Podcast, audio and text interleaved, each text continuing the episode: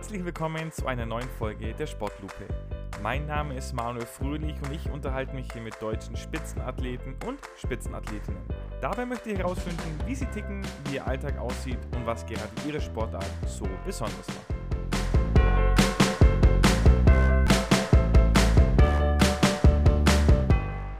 Heute ist bei mir eine Frau zu Gast, die im vergangenen Jahr zur Sportlegende des Jahrzehnts gewählt wurde. Also eine sehr prestigeträchtige Wahl, die von den Fans durchgeführt wurde. Und ich freue mich sehr, dass sie heute hier ist. Herzlich willkommen, Kira Weikenhorst. Hallo.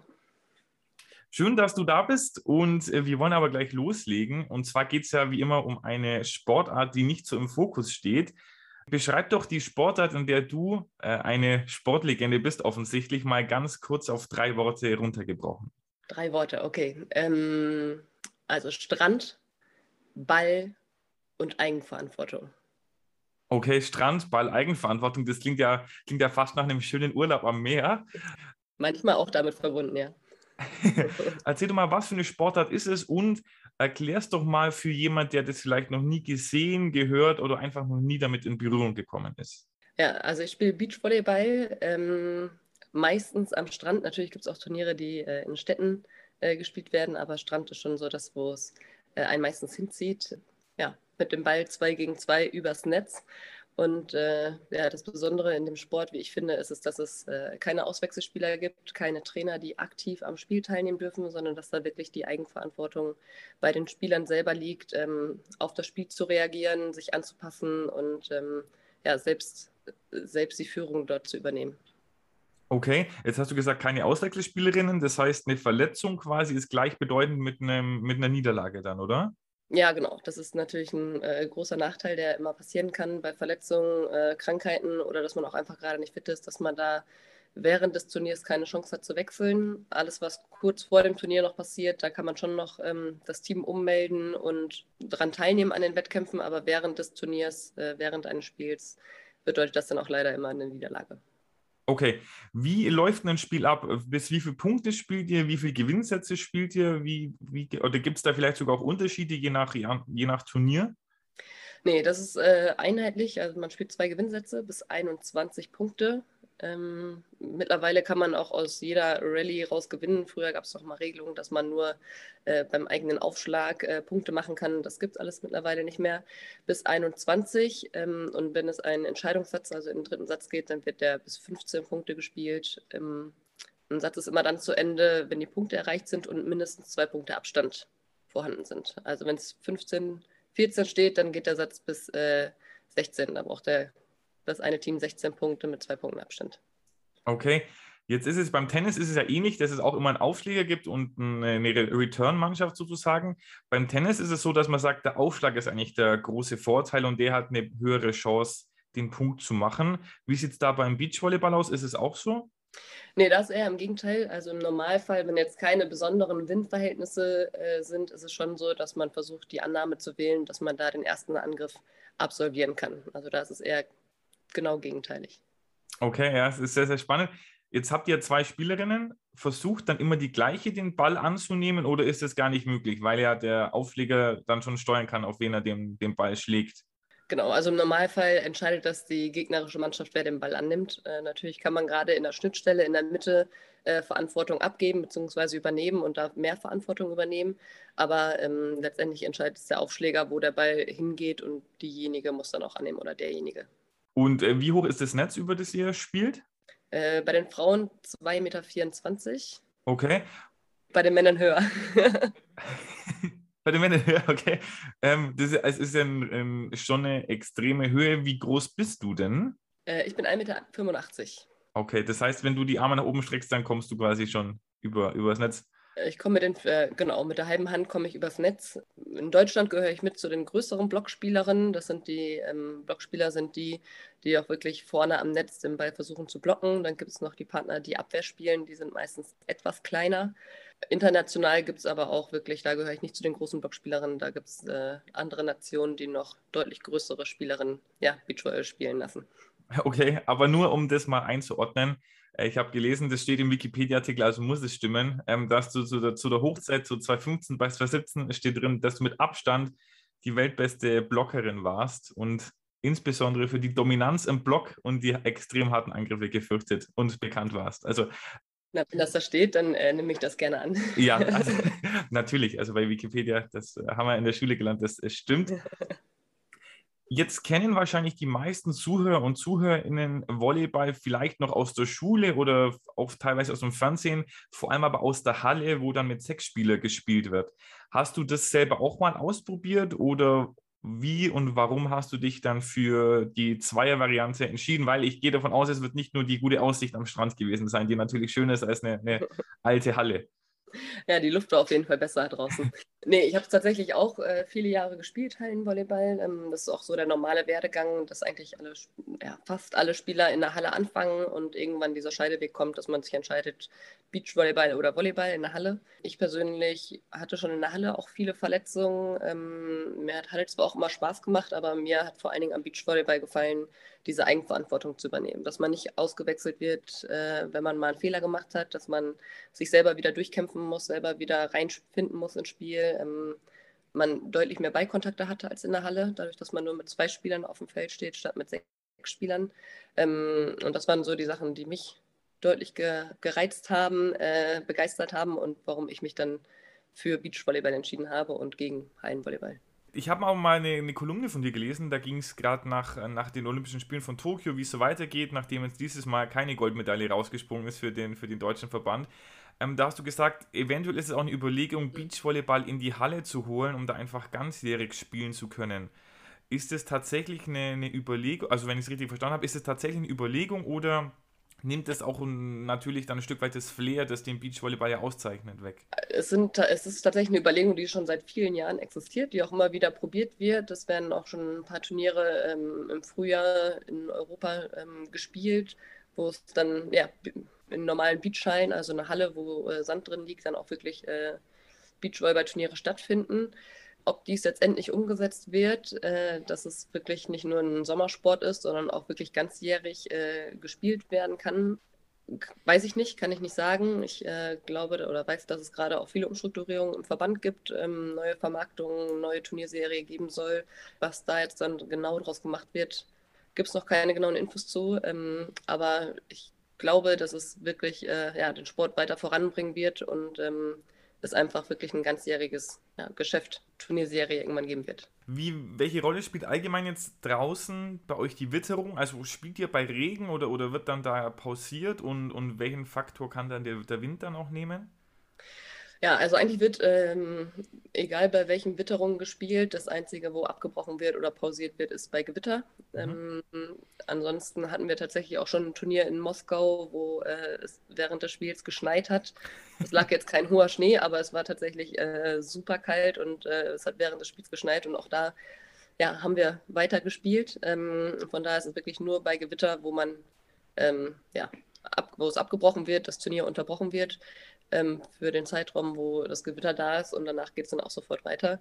Ansonsten ist es schon natürlich beeinträchtigend. Also klar ist ein Unterschied, ob es gerade äh, Starkregen ist oder die Sonne scheint, aber die größte Beeinflussung ist tatsächlich der Wind, weil der Ball einfach nicht so schwer ist und natürlich vom Wind dann auch immer wieder verweht wird, man den Ball nochmal anders anpassen muss, man ein bisschen flacher spielen muss. Also da ist schon der Wind äh, die Eigenschaft, die den Sport am meisten beeinträchtigt. Jetzt kennt man ja die Bilder von euch, ihr seid ja da eigentlich auch im Beach-Outfit immer am Spielen oder in der Regel. Wenn ich mir vorstelle, dass es da schneit, hattet ihr dann da äh, Richtung Neoprenanzug an, dass es nicht kalt wird oder, oder wie kann ich mir das vorstellen? Äh, ja, also es ist schon so, natürlich, wenn's, äh, wenn wir irgendwo mit 30, 35 Grad ähm, am Strand irgendwo spielen, dass es im Bikini unser normales Outfit ist, wo wir ja, am, am besten den Sport betreiben können.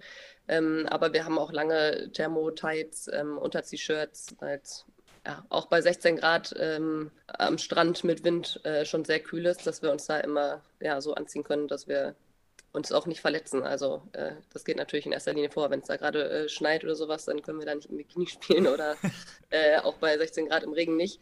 Ähm, da haben wir dann auch die, ja, die Thermosachen, die langen Thermosachen, die wir dann da anziehen können.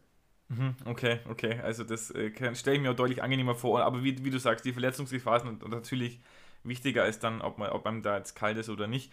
Was würdest du denn sagen, welche Talente oder welche Fähigkeiten braucht man, um ein guter Beachvolleyballspieler, eine gute Beachvolleyballspielerin zu sein? Also ich denke natürlich, eine gewisse Größe wird helfen, wenn man den Ball übers Netz bringen muss, aber es wird ja nicht äh, ein Ausschlussgrund sein. Nee, genau. Also es gibt auch einige Spielerinnen, wenn ich jetzt an die kanadische Spielerin denke, ähm, die Abwehrspielerin ist auch sehr klein, sage ich jetzt. Ist wahrscheinlich immer noch äh, Durchschnittsmaß. Ich kenne die Größe nicht genau. Aber ähm, auch die hat es geschafft, ist jetzt Weltmeisterin und ist an der Spitze angekommen. Von daher ist es kein Ausschlusskriterium. Es ist natürlich ein Vorteil, wenn man größer gewachsen ist. Ähm, wenn man gut springen kann, ist es vom Vorteil. Ähm, man braucht ein sehr, sehr gutes Beigefühl. Wenn man gerade ähm, in einem großen Feld bis 8, 8 Meter ist, ja, zu zweit irgendwie den Ball so präzise wie möglich äh, zu seinem Partner spielen muss. Und ansonsten muss man ja Bock auf den Sport haben und äh, um wirklich oben anzukommen, auch in sehr, sehr vielen Bereichen sehr diszipliniert agieren können. Also ob es jetzt im Athletikbereich ist, ob es die Balleinheiten sind, viel Techniktraining äh, beinhaltet das. Ähm, ja, und schon reisefreudig sein, um auch wirklich äh, die ganzen Turnierorte dann auch mitzunehmen, die, die es dann auf der ganzen Welt letztendlich gibt. Wie ist es bei euch? Seht ihr dann da auch was, wenn du sagst, also ihr kommt ja wirklich um die Welt, also hat man da auch Zeit, dann was von diesen Orten, die ja auch wirklich schön sind, anzusehen? Also wirklich eher weniger. Also es ist schon so, dass wir, wenn wir im Trainingslager irgendwo sind, dann für mehrere Wochen dann ähm, uns schon mal einen freien Tag auch dafür nutzen, um uns ein bisschen was anzugucken. Ähm, natürlich dann immer ja auch wieder dem geschuldet, dass man am nächsten Tag wieder Training hat und dass ja ein regenerativer Tag ist, dass man da jetzt keinen Tagesausflug irgendwo hin macht und nach dem Berg besteigt und ähm, oder sich die ganze Zeit in der Sonne brät oder wie auch immer. Das war schon, also ist schon so, dass man den auch als regenerativen Tag nutzen muss. Aber bei Turnieren ist es tatsächlich so, dass wir außer Flughafen, Hotel und das Venue, wo dann die, die Spiele stattgefunden haben, äh, nicht wirklich was gesehen haben. Außer vielleicht nochmal ein Restaurant, was ums Eck war oder so, wo man dann zum Essen mal hingegangen ist. Okay, okay, ja. Aber ich glaube, das ist ja in den meisten Leistungssportarten, die so äh, auf Tourbasis funktionieren ähnlich, ähm, dass man da tatsächlich gar nicht so viel Zeit hat, dann auch äh, andere Sachen anzugucken. Jetzt haben wir vorhin schon gehört, beziehungsweise ich habe es kurz angedeutet, Deutschland ist eigentlich eine erfolgreiche Nation, zumindest in jüngster Vergangenheit, 2012 Goldmedaille durch Brink und Reckermann in London, 2016 durch dich und äh, Laura Ludwig äh, in Rio. Welche Nationen sind denn sonst äh, historisch gut darin? Ich kann mich erinnern, ich glaube Brasilien habe ich da auch äh, oft gesehen in, in entscheidenden Spielen. Wen gibt es da sonst noch? Ja, Brasilien und USA sind schon so die mitstärksten Nationen, auch äh, gerade USA in den letzten Jahren äh, gewesen. Auch jetzt gerade wieder äh, sehr stark im Kommen, was die an Nachwuchsathleten da wieder hochbringen. Kanada war jetzt die letzten äh, zwei, drei Jahre auch sehr erfolgreich mit unterwegs. Das sind schon so die, die bei den Höhepunkten, Weltmeisterschaften, Olympia, da die meisten Goldmedaillen abgeräumt haben. Wenn es jetzt um Goldmedaillen geht, da geht es ja auch oft ziemlich eng zu. Und äh, bei euch ist es ja auch so, es gibt ja eine Auslinie, das ist ja wie so ein Band. Wie, wie oft gibt es da Diskussionen, ob jetzt ein Ball noch drauf war oder ob er schon aus war? Weil ihr seid ja dann auch vom Ballabdruck äh, abhängig, aber der ist ja teilweise, denke ich mir, auch nicht immer ganz 100% eindeutig, oder? Nee, also es waren definitiv äh, mehr. Wir haben jetzt seit oh, fünf, sechs Jahren auch schon die Challenge bei den hochklassigen Turnieren oder auch bei äh, nationalen Turnieren zu den Endspielen, ähm, also die, den Videobeweis, den wir quasi als Mannschaft dann auch ähm, nehmen dürfen, zweimal pro Satz. Wenn wir nicht erfolgreich sein sollten, wenn er erfolgreich war, behalten wir den auch. Und dadurch sind die Diskussionen schon deutlich geringer geworden. Ja, ich finde es auch immer schwierig, dass der Sport wird immer schneller. Ähm, gerade auch bei den Männern ist er teilweise so schnell, dass man ihn als Schiedsrichter oben auch einfach gar nicht selber verfolgen kann. Man hat auch Linienrichter, die einem helfen. Aber gerade für die strittigen Situationen, wo es wirklich um Millimeter geht, ist es einfach gut, dann nochmal ähm, ja, drauf gucken zu können. Und dadurch nimmt man viele hitzige Diskussionen, die vorher im Spiel immer stattgefunden haben, nimmt man damit weg. Ist es dann bei euch aber so, dass der Videobeweis akzeptiert wird, oder? Weil im Fußball jetzt als Vergleich gibt es ja auch den Videobeweis, aber der löst ja nicht mehr Diskussionen aus, als es ohne ihn gab. Aber bei euch ist es dann schon äh, wahrscheinlich vergleichbar mit dieser Hawkeye-Technik vom Tennis, denke ich mal mir, oder? Genau, also da ist es schon so, dass er äh, akzeptiert wird. Was dann natürlich trotzdem immer noch gibt, sind Technikpfiffe äh, oder Entscheidungen, die man nicht äh, challengen kann, ähm, worüber es dann Diskussionen gibt. Das wird es wahrscheinlich auch immer geben. Das ist dann auch immer Auslegungssache des Schiedsrichters, welche Linie er pfeift.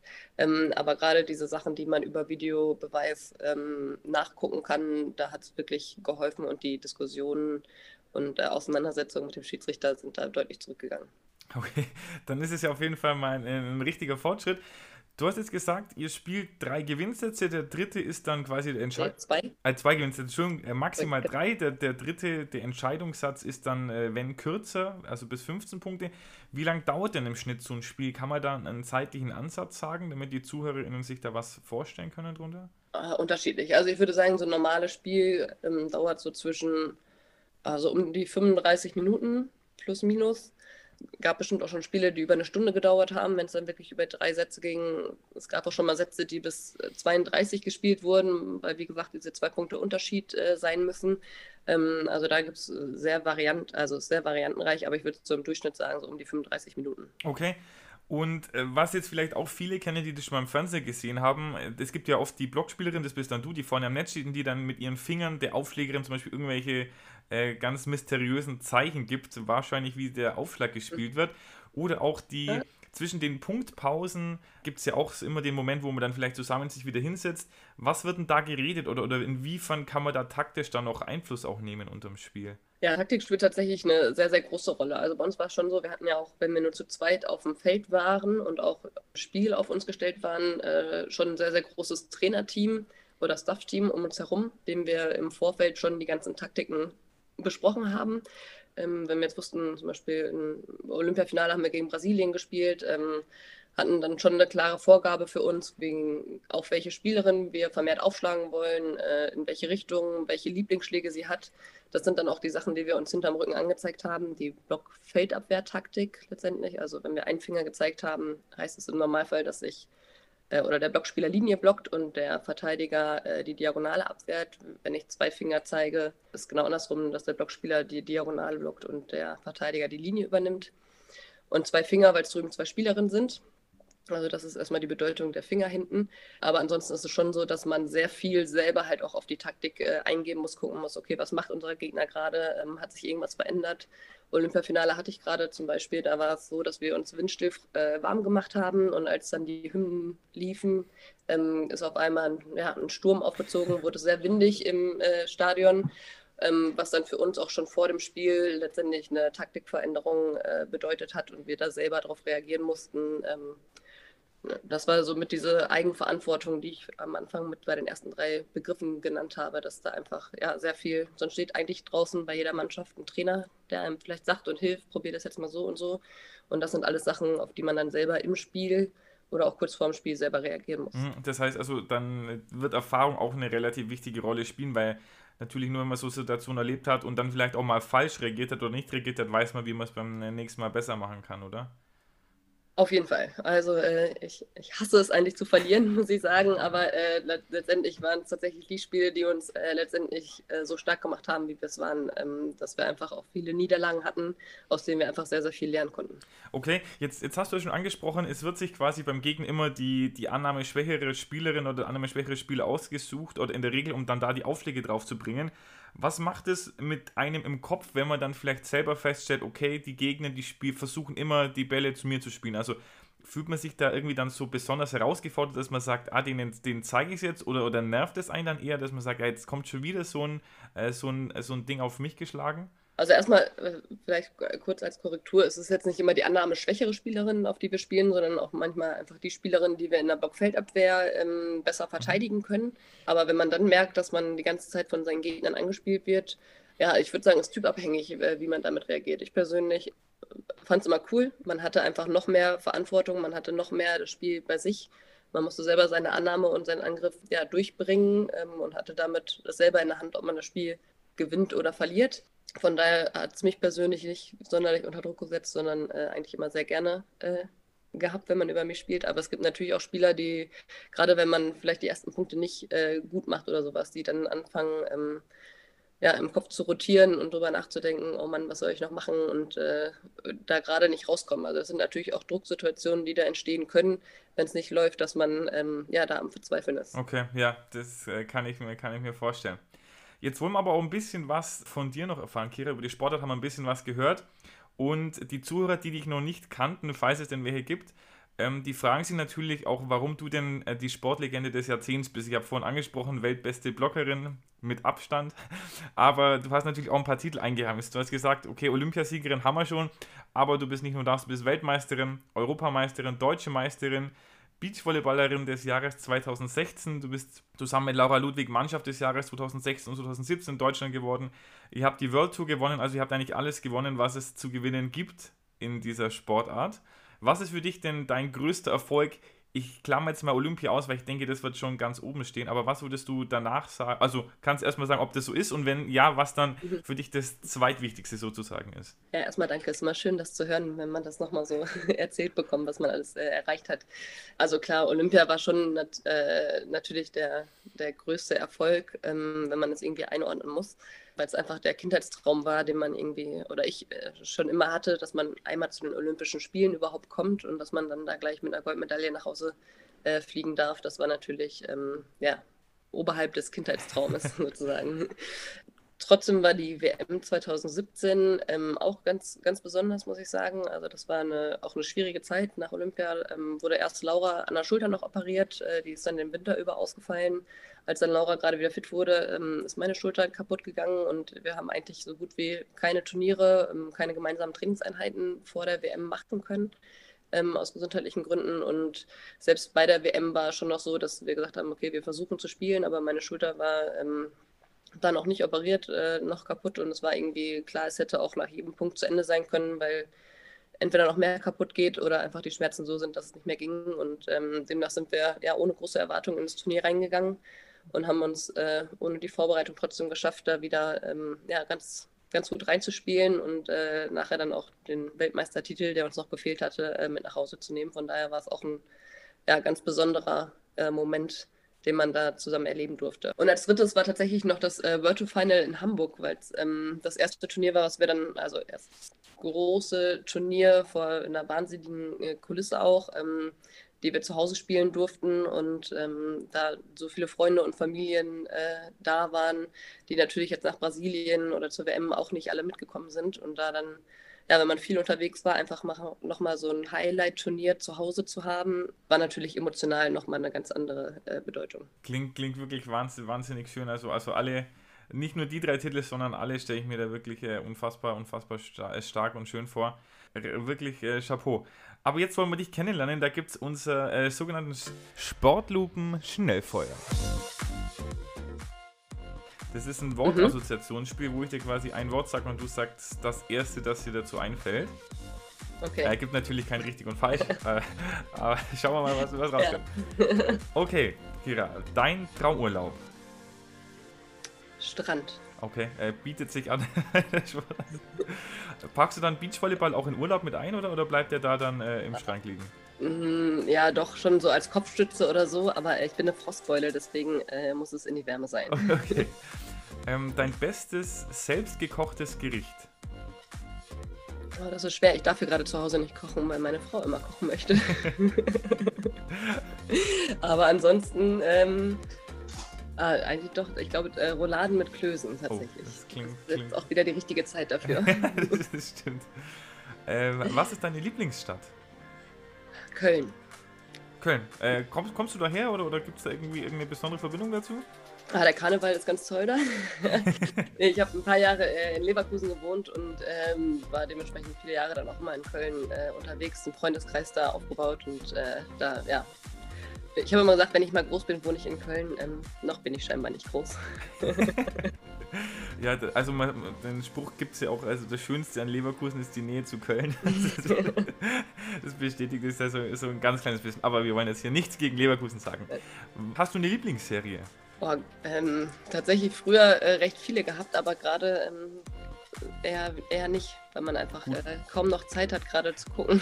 ich wollte gerade sagen, mit drei Kindern hat man wahrscheinlich da hat man die, die Doku-Soap täglich zu Hause. Genau, ich äh, freue mich auf die Zeit, wenn die wieder losgeht, dass man da Zeit hat, äh, mal einen Serienmarathon oder sowas zu machen. Aber gerade äh, die letzten Jahre tatsächlich äh, eher raus. Ich könnte gerade nicht mal sagen, welche da aktuell laufen. okay, okay, ja, alles gut. Hast du dann, hast du noch Zeit zum Musik hören? Hast du ein Lieblingslied aktuelles?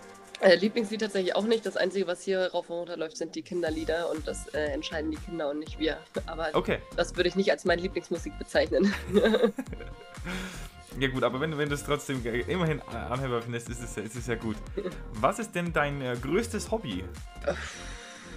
Oh, das sind auch echt schwierige Fragen. Ne? Also in der Zeit, als ich äh, wirklich, also noch bis 2019, sage ich mal, war es äh, definitiv der Leistungssport, der mich voll eingenommen hat, wo man äh, keine Zeit hatte, um wirklich mhm. äh, noch ein Hobby regelmäßig nachzugehen.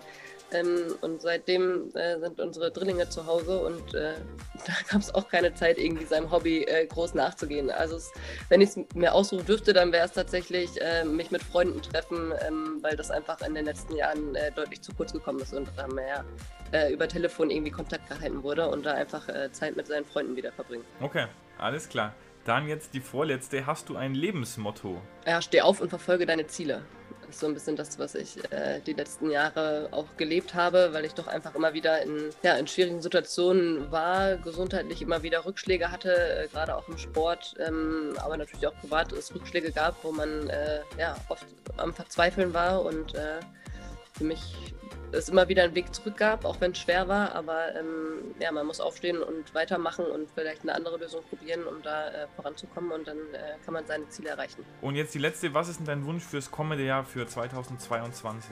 Oh, Gesundheit auf jeden Fall. Ähm, das wünsche ich mir, aber auch allen. Und dann, ja, dass wir wieder ein relativ normales äh, Leben führen können, wie wir es aus den letzten Jahren kannten vor Corona, dass man da wieder ein bisschen Normalität, reinkriegt. Alles klar, sehr gut. Sportlupen, Schnellfeuer. Dann äh, wollen wir jetzt wirklich zu dir kommen und da fangen wir natürlich am Anfang an. Wie bist du denn zum Beachvolleyball gekommen? Also schon als Kind oder, oder in der Jugend und Hattest du denn schon als, als Kind das Ziel, vielleicht auch äh, Beachvolleyballerin dann quasi beruflich äh, zu machen? Oder, oder war das noch was anderes?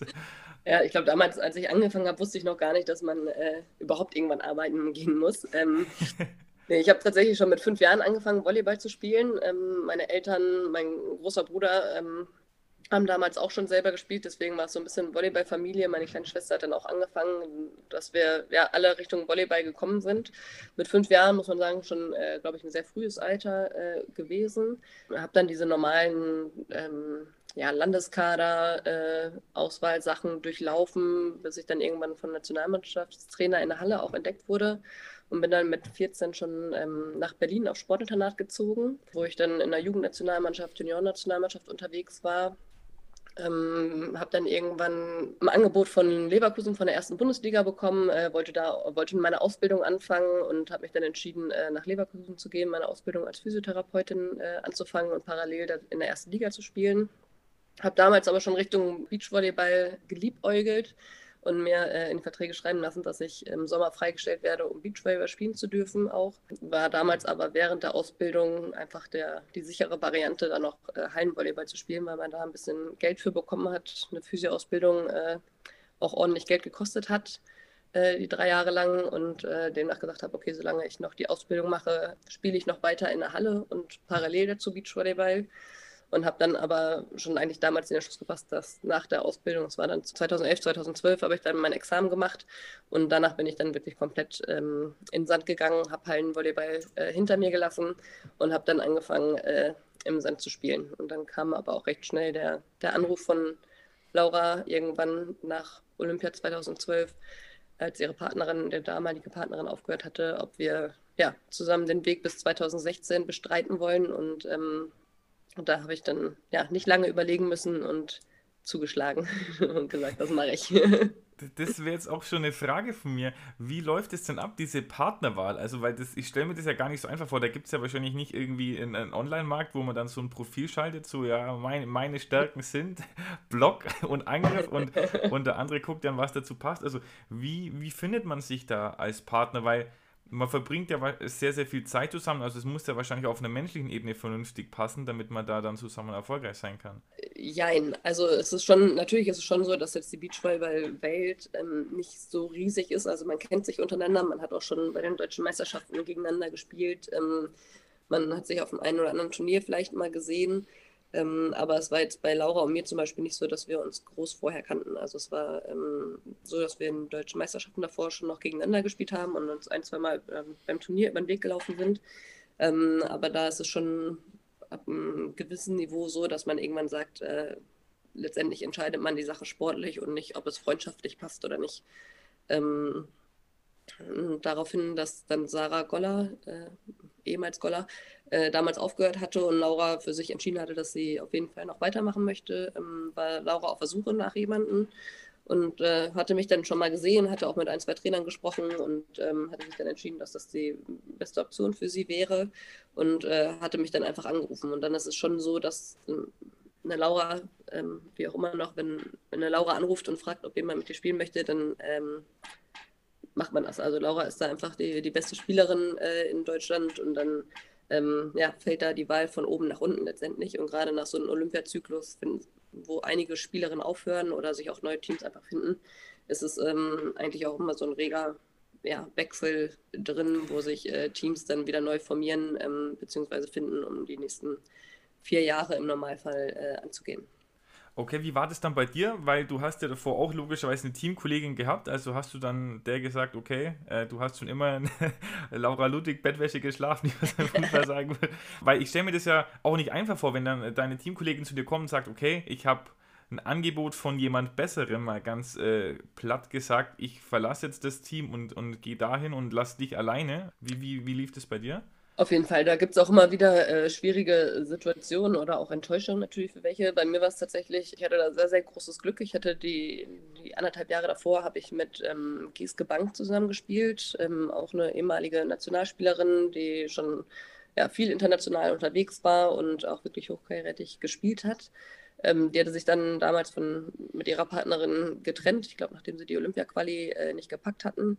Und ähm, da haben wir uns dann zusammengetan und für Geske war es immer klar, dass sie, ähm, sie wollte mit mir noch so lange spielen, bis bei mir irgendwann jemand von oben anklopft und fragt, ob ich mit ihr weiterspielen möchte. Von daher war es ja wirklich eine super Unterstützung. Ich konnte in den anderthalb Jahren von Geske wahnsinnig viel lernen, wahnsinnig viel mitnehmen. Die ist mit mir zu den ersten internationalen Turnieren geflogen, äh, wo ich internationale Luft schnuppern durfte, gegen äh, ja, ausländische Teams äh, mal spielen konnte und nicht nur in Deutschland.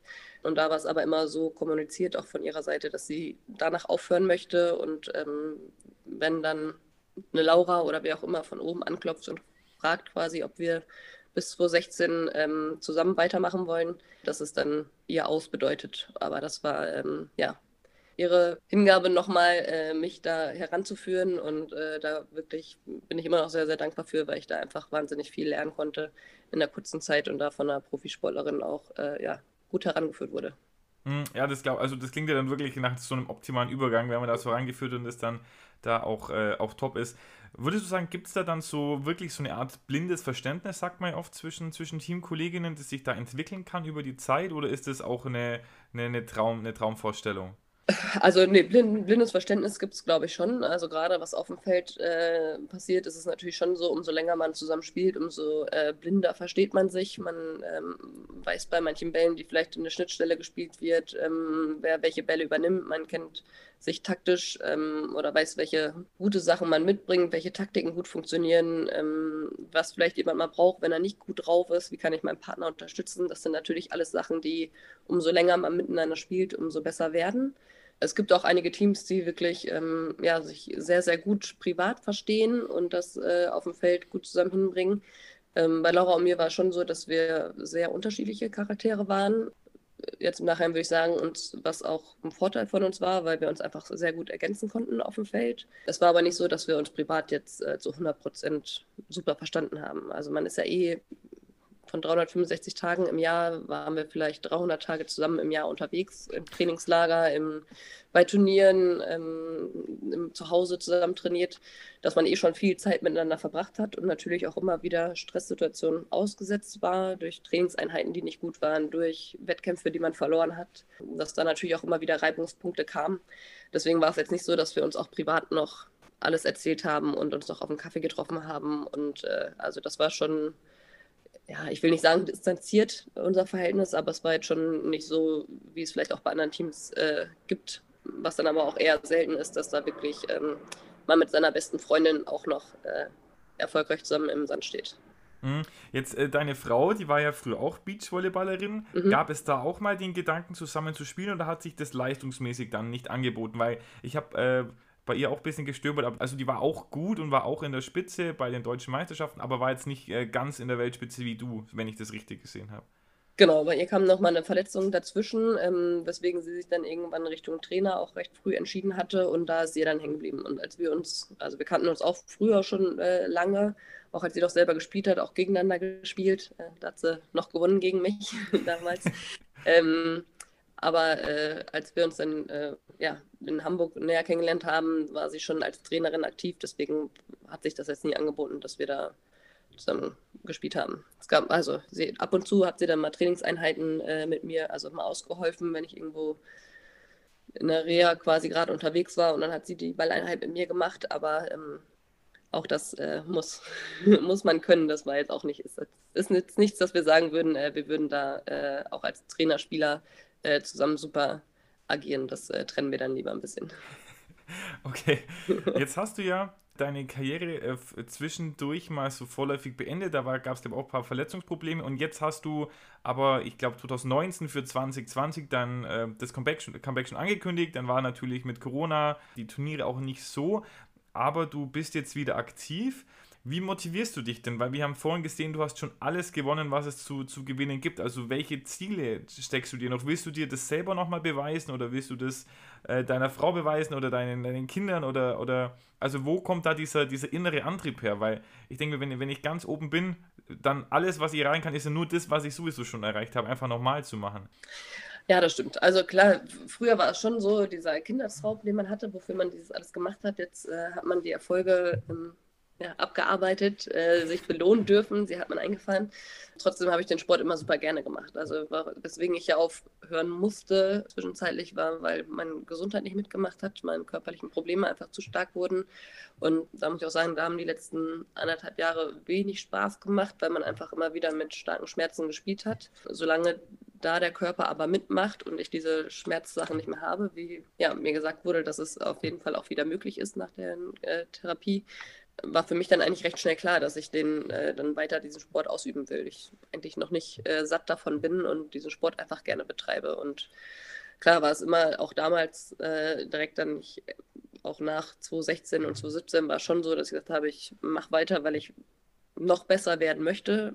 Mittlerweile, nach, das sind jetzt auch wieder drei Jahre vergangen, wo äh, mit, gerade mit Corona ähm, wieder viel Auszeit zwischendurch äh, gezwungen war ähm, es ist jetzt nicht so, dass ich sage, ich möchte jetzt noch besser werden, als ich 2016, 2017 war, aber mein Anspruch ist schon, dass ich versuchen möchte, erstmal wieder an die Leistung von 2016 noch anzuknüpfen und äh, mich da wieder hin weiterentwickeln kann. Und klar, die Vorstellung, dass dann äh, die Kids irgendwann im Publikum sitzen und einen anfeuern, ähm, ist natürlich schön. Jetzt noch zu früh, jetzt würden sie wahrscheinlich die Gegner anfeuern, weil sie das noch nicht verstehen, aber in ein, zwei Jahren ja dann vielleicht doch. Also ist, ist für dich dann, Olympia ist ja jetzt schon in drei Jahren wieder, ist ja ein verkürzter Zyklus sozusagen. Ist das dann ein Ziel quasi, oder? Genau, also schon so, dass ich jetzt äh, dieses Jahr mit Annalena Grüne, ähm, mit der ich ja dann 2020 auch noch eine verkürzte Corona-Saison gespielt habe, ähm, mit der werde ich jetzt im nächsten Jahr auch wieder zusammenspielen. Es ist schon so, dass wir erstmal für nächstes Jahr uns die deutsche Tour vorgenommen haben, aber auch internationale Turniere, wo wir reinkommen, die in Europa stattfinden, ähm, um da einfach zu gucken, was, was der Körper auch wirklich sagt. Äh, das ist so ein bisschen die Voraussetzung, dass es einfach wirklich schmerzfrei oder nahezu schmerzfrei äh, funktionieren muss. Und wenn das gegeben ist, dann spricht von meiner Seite bis Paris erstmal äh, nichts dagegen, dass ich da nochmal Vollgas geben möchte. Aber letztendlich richtig entscheiden äh, werde ich das erst nach nächstem Jahr können, wenn, wenn ich sehe, was mein Körper gemacht hat und auch, ob ich sportlich da überhaupt wieder anknüpfen kann oder wieder herankommen kann. Wie, wie sieht denn dein Alltag dann gerade aus? Weil mit äh, Drillingen zu Hause ähm, ist es natürlich, denke ich mir, auch äh, ziemlich herausfordernd, das dann äh, in, unter einen Hut zu bringen mit ähm, Leistungssport und wieder auf absolutes Topniveau kommen. Also wie, wie oft trainierst du? Wie lange trainierst du? Ja, also tatsächlich ist gerade so, dass wir, ähm, die Kinder sind jetzt seit August wieder in der Kita. Mit dem äh, bin ich jetzt auch wieder im, im Training, wenn ich gerade wieder irgendein Kinderkeim, der aus der Kita mitgebracht wurde, äh, ein bisschen flach liegen lässt. Da liegt aber im Training gerade der Schwerpunkt tatsächlich im Athletikbereich. Also das ist einfach immer wieder verrückt, wie schnell der Körper da die Muskeln abbaut und äh, wie viel Arbeit es bedeutet, um da wieder ranzukommen. Deswegen sind da die letzten Monate wirklich ja, konsequent im Athletikbereich gearbeitet worden. Das schon täglich mindestens einmal passiert, wenn nicht auch zweimal. Aber es ist jetzt nicht mehr so wie früher, dass man morgens entspannt aufgestanden ist, zum Training gegangen ist, dann Mittagspause hatte, Physio hatte und nachmittags wieder zum Training und dann noch ein einen Termin beim, äh, bei der Sportpsychologin hatte oder sowas, wo der ganze Tag äh, dem Sport untergeordnet ist. Das ist natürlich jetzt äh, eine Doppelbelastung, ähm, die, ich, ja, die wir im Normalfall eigentlich versuchen, schon in den Vormittag-Mittag-Bereich äh, meine Trainingseinheiten zu legen und Physiothermine zu legen.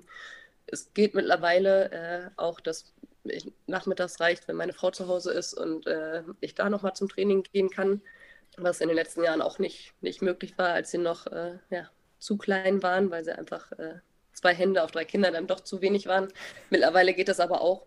Von daher ist es ein bisschen entspannter geworden, dass man da ähm, ja, flexibler gestalten kann. Aber es ist schon so, dass man äh, dass es so ein bisschen nach den Kindern natürlich auch richtet, gerade die Trainingseinheiten.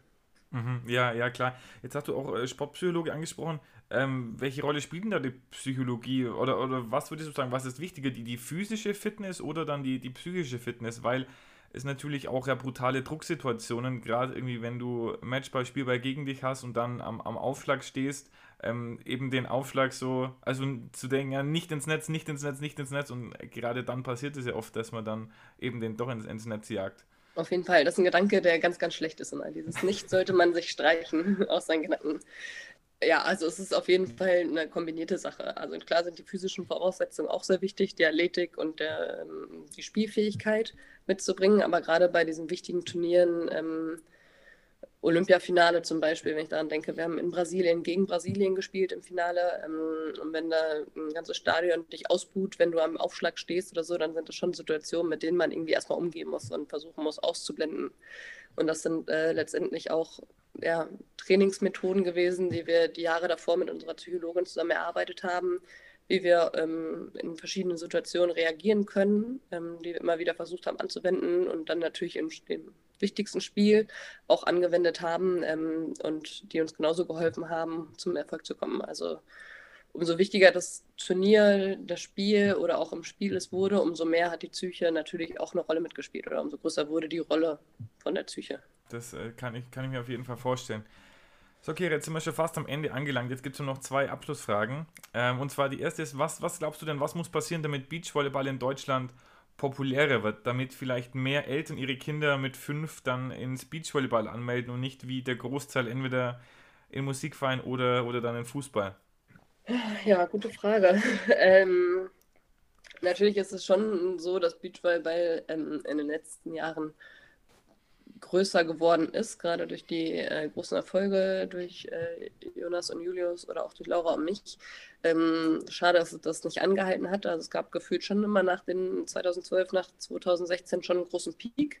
Ähm, es wurde aber nicht geschafft, diesen, diese Welle mitzunehmen, um diesen Sport einfach wirklich noch größer zu machen ich hoffe, dass da, wie gesagt, es soll eine große Umstrukturierung im Verband äh, gerade auch geben, eine neue Serie erstellt werden, ob es jetzt einfach wirklich ist, dass man ganzjährig Turniere spielt, um einfach da noch mehr Präsenz zeigen zu können. Und da hoffe ich, dass sich das äh, jetzt nochmal durch die Umstrukturierung tun wird und äh, wir schaffen, noch mehr aus dieser Nischensportart rauszukommen und dann ein großes, ja, eine größere Rolle zu spielen. Da bin ich, bin ich gespannt, ähm, weil ich glaube, das ist tatsächlich ähm, ziemlich wichtig, da auch in der, in der Jugendarbeit anzusetzen, weil du hast ja angesprochen, dass äh, Amerika da auch gerade einen großen Pool hat an, an, Jugendspielern, wo sie hochziehen. Ich glaube, das mit dem steht und fällt halt vieles dann mit der, mit der Jugendarbeit. Und um vielleicht da schon ein kleines bisschen anzusetzen, äh, die wirklich jetzt letzte Frage. Wenn du den ZuhörerInnen eine Übung mitgeben musst für zu Hause, die sie zu Hause machen können, also auch vielleicht aus dem Training oder irgendeine Konzentrationsübung oder wie auch immer, diese in der Theorie zumindest zu einem immer besseren Beachvolleyballspieler, zu einer immer besseren Spielerin werden lässt. Hast du da irgendwas auf Lager, das die, äh, das die Zuhörer zu Hause, zu Hause durchführen können? Ähm, was Technisches oder auch was Mentales? Bist du komplett frei. Du kannst auch sagen, äh, du bist äh, anspruchsvoll und machst eine technische und eine mentale Übung. Also da bist du, bist du ganz frei. Auch weil wir es vorhin hatten mit äh, der mentalen Sache, wie wir äh, mit umgegangen sind, wenn da wir beim Aufschlag standen in Brasilien im Stadion und wir da beim Aufschlag von mehreren tausend Menschen ausgebuht worden sind. Ähm, was, was wir angewandt haben, was wir die Jahre davor immer geübt haben, und das ist was, was man überall mit äh, anwenden kann, auch im privaten Leben, ähm, dass wir fünf Sinne haben, ähm, uns aber nie alle auf alle auf alle Sinne gleichmäßig konzentrieren können. Also wenn wir ähm, irgendwas besonders beobachten, mit den Augen fokussieren, dann können wir nicht so gut hören und nicht so gut fühlen, nicht so gut riechen, wie ähm, wenn wir ja einfach nur irgendwas locker beobachten. Also da mhm. haben wir versucht, über die Sinne uns abzulenken. Also das heißt, wir haben uns noch mal ein bisschen Sand in die Hand genommen und versucht, den Sand zu spüren oder haben ganz bewusst die Netzkante oder die Spielerin anvisiert, beobachtet, ähm, um da die Buhrufe in dem Moment einfach auszu, ähm, ja, auszuschalten und nicht so wahrzunehmen, ähm, wie man es vielleicht sonst hätte machen müssen. Und äh, das war tatsächlich für uns im wichtigsten Spiel unserer Karriere das Mittel, was uns da geholfen hat, da nicht nervös zu werden oder ähm, uns ja, nervös machen zu lassen und äh, das Spiel für uns zu entscheiden. Ja, es klingt, äh, klingt total spannend. Äh, also Wahnsinn. Sehr gut. Dann äh, nehmen wir das doch als, als Aufgabe für die, für die Zuhörer mit, sich da mal, also äh, sprichwörtlich die Sinne zu schärfen, um dadurch vielleicht auch äh, andere Sinne dann ein bisschen in den, in den Hintergrund zu rücken, was ja da dann im Endeffekt das, das Ergebnis ist. Genau.